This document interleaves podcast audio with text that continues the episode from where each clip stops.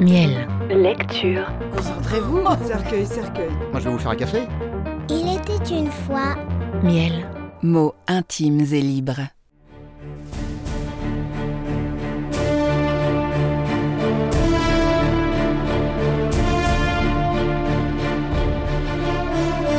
Le comte de Monte Cristo. Lu par Martin Amic. Chapitre 9. Le soir des fiançailles.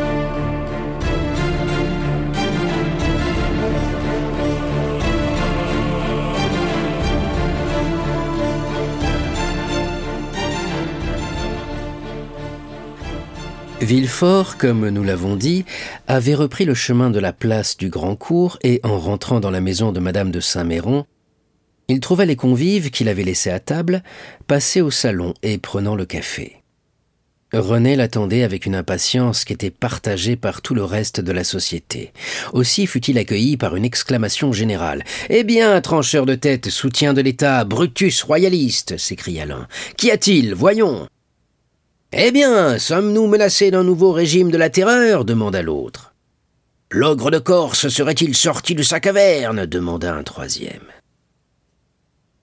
Madame la marquise, dit Villefort en s'approchant de sa future belle-mère, je viens vous prier de m'excuser si je suis forcé de vous quitter ainsi. Monsieur le marquis, pourrais-je avoir l'honneur de vous dire deux mots en particulier? Ah, mais c'est donc réellement grave demanda la marquise en remarquant le nuage qui obscurcissait le front de Villefort.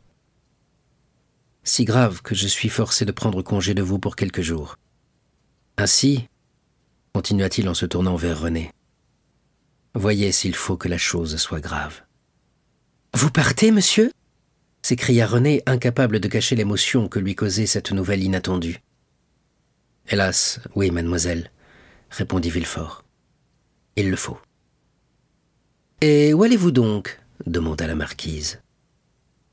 C'est le secret de la justice, madame.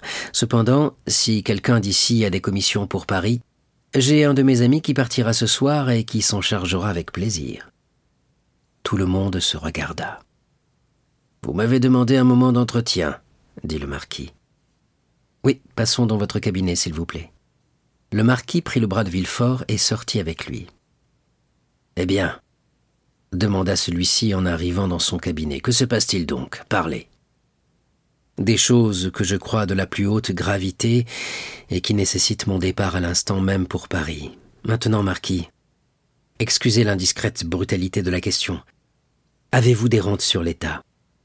Toute ma fortune est en inscription, six à sept cent mille francs à peu près.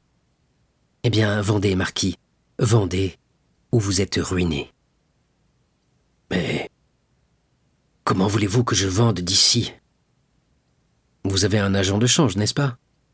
Oui. Donnez-moi une lettre pour lui et qu'il vende sans perdre une minute, sans perdre une seconde. Peut-être même arriverai-je trop tard. Diable, dit le marquis, ne perdons pas de temps.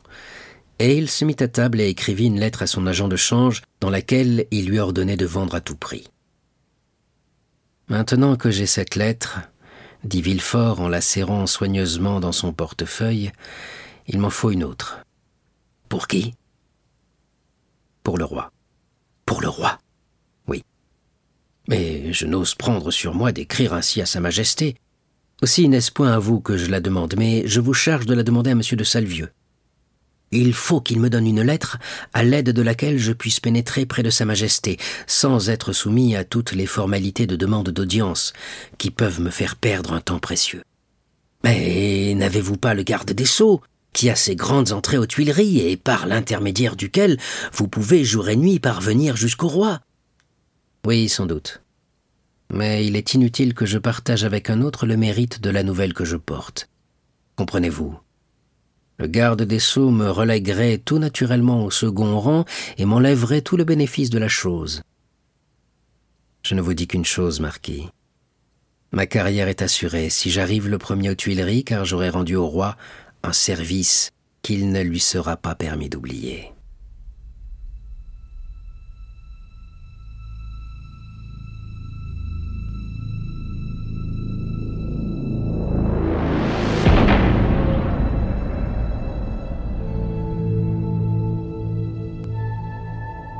Ce cas, mon cher, allez faire vos paquets.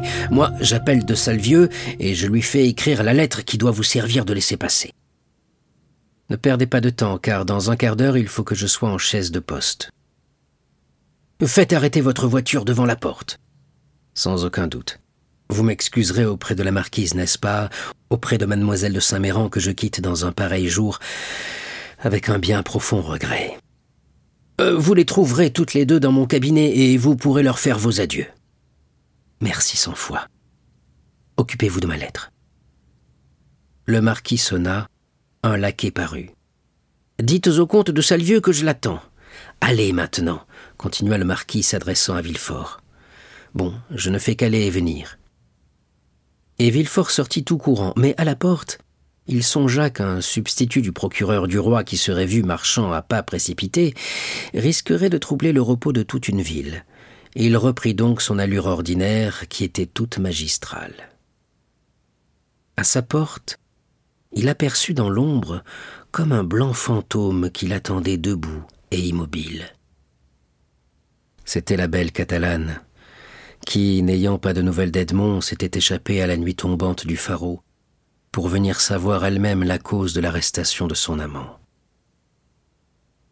À l'approche de Villefort, elle se détacha de la muraille contre laquelle elle était appuyée et vint lui barrer le chemin.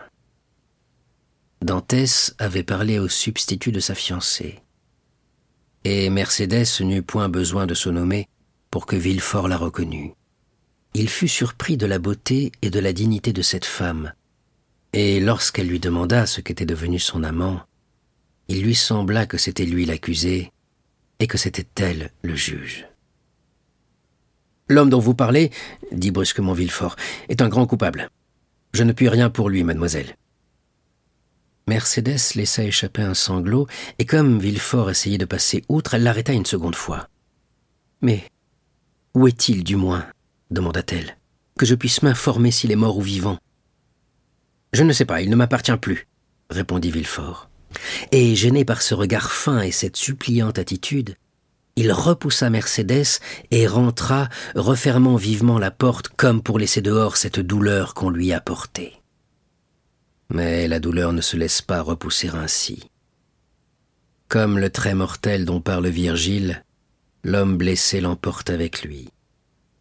Villefort rentra, referma la porte, mais arrivé dans son salon, les jambes lui manquèrent à son tour.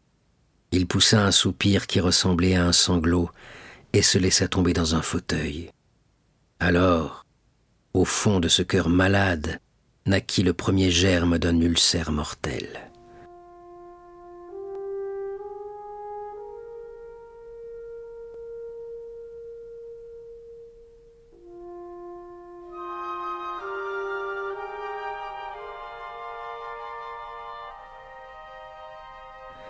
Cet homme qu'il sacrifiait à son ambition, cet innocent qui payait pour son père coupable, lui apparut pâle et menaçant, donnant la main à sa fiancée, pâle comme lui, et traînant après lui le remords, non pas celui qui fait bondir le malade comme les furieux de la fatalité antique, mais ce tintement sourd et douloureux qui, à de certains moments, frappe sur le cœur et le meurtrit au souvenir d'une action passée meurtrissure dont les lancinantes douleurs creusent un mal qui va s'approfondissant jusqu'à la mort. Alors, il y eut dans l'âme de cet homme encore un instant d'hésitation. Déjà plusieurs fois il avait requis, et cela sans autre émotion que celle de la lutte du juge avec l'accusé, la peine de mort contre les prévenus.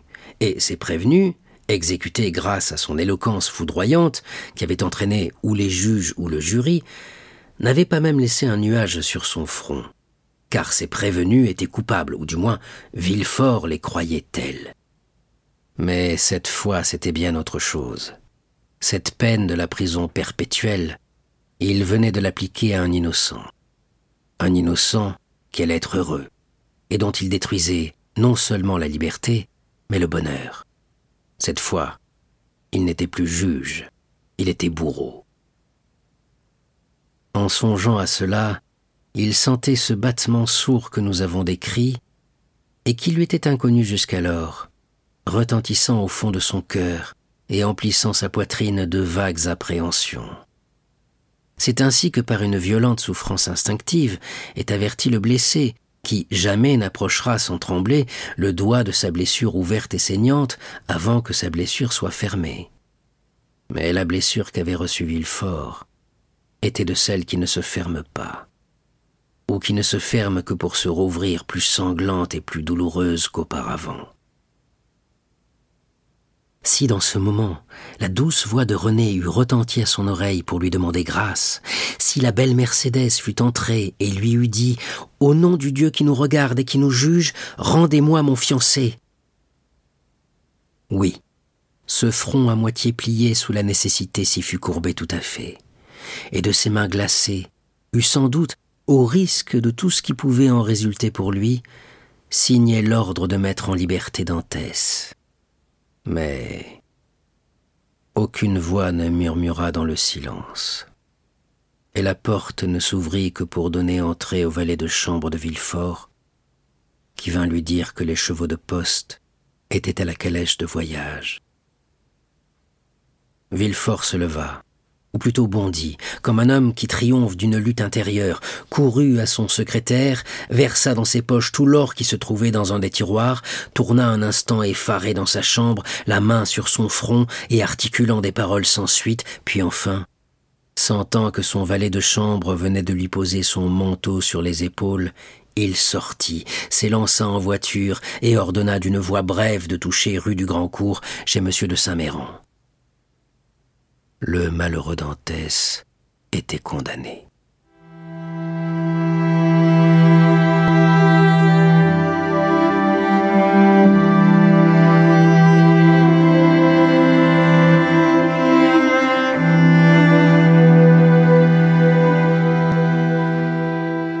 Comme l'avait promis M. de Saint-Méran, Villefort trouva la marquise et René dans le cabinet.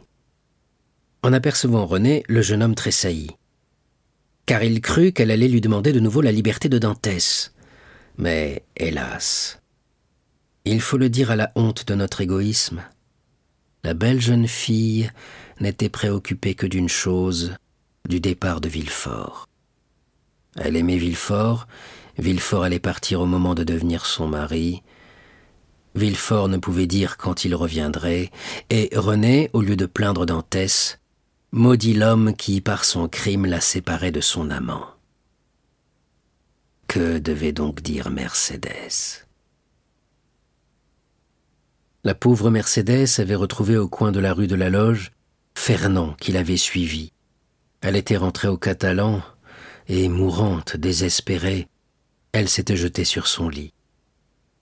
Devant ce lit, Fernand s'était mis à genoux et pressant sa main glacée que Mercédès ne songeait pas à retirer, il la couvrait de baisers brûlants que Mercédès ne sentait même pas.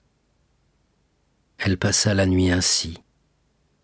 La lampe s'éteignit quand il n'y eut plus d'huile. Elle ne vit pas plus l'obscurité qu'elle n'avait vu la lumière, et le jour revint sans qu'elle vît le jour. La douleur avait mis devant ses yeux un bandeau qui ne lui laissait voir qu'Edmond. Ah, vous êtes là, dit-elle enfin en se retournant du côté de Fernand. Depuis hier, je ne vous ai pas quitté, répondit Fernand avec un soupir douloureux. Monsieur Morel ne s'était pas tenu pour battu. Il avait appris qu'à la suite de son interrogatoire, Dantès avait été conduit à la prison. Il avait alors couru chez tous ses amis, il s'était présenté chez les personnes de Marseille qui pouvaient avoir de l'influence, mais déjà le bruit s'était répandu que le jeune homme avait été arrêté comme agent bonapartiste. Et comme à cette époque les plus hasardeux regardaient comme un rêve insensé toute tentative de Napoléon pour remonter sur le trône, il n'avait trouvé partout que froideur, crainte ou refus. Et il était rentré chez lui désespéré, mais avouant cependant que la position était grave et que personne n'y pouvait rien. De son côté, Caderousse était fort inquiet et fort tourmenté.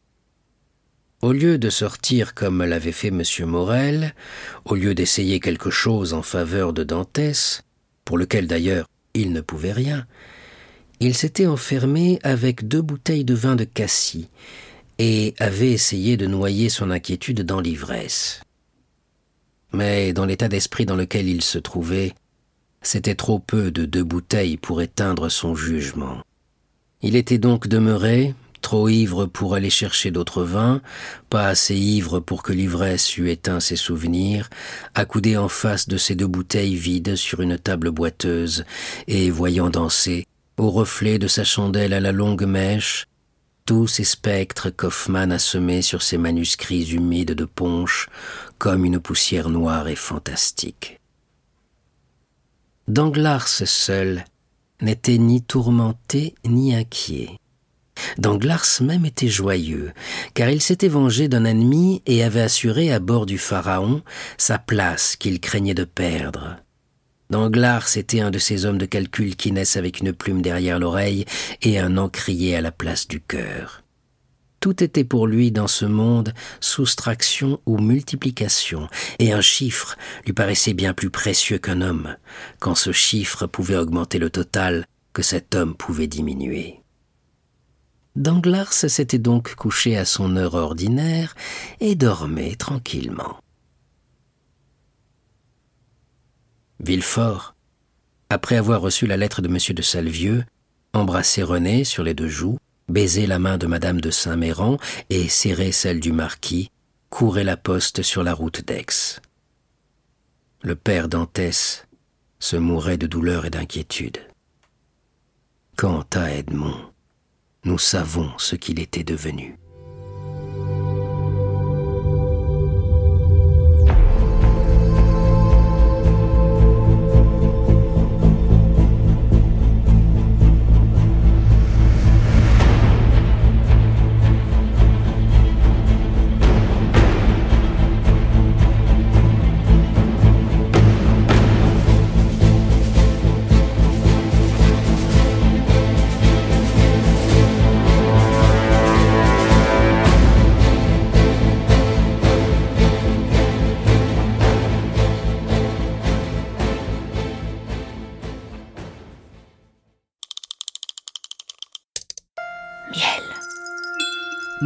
Intimes et libres.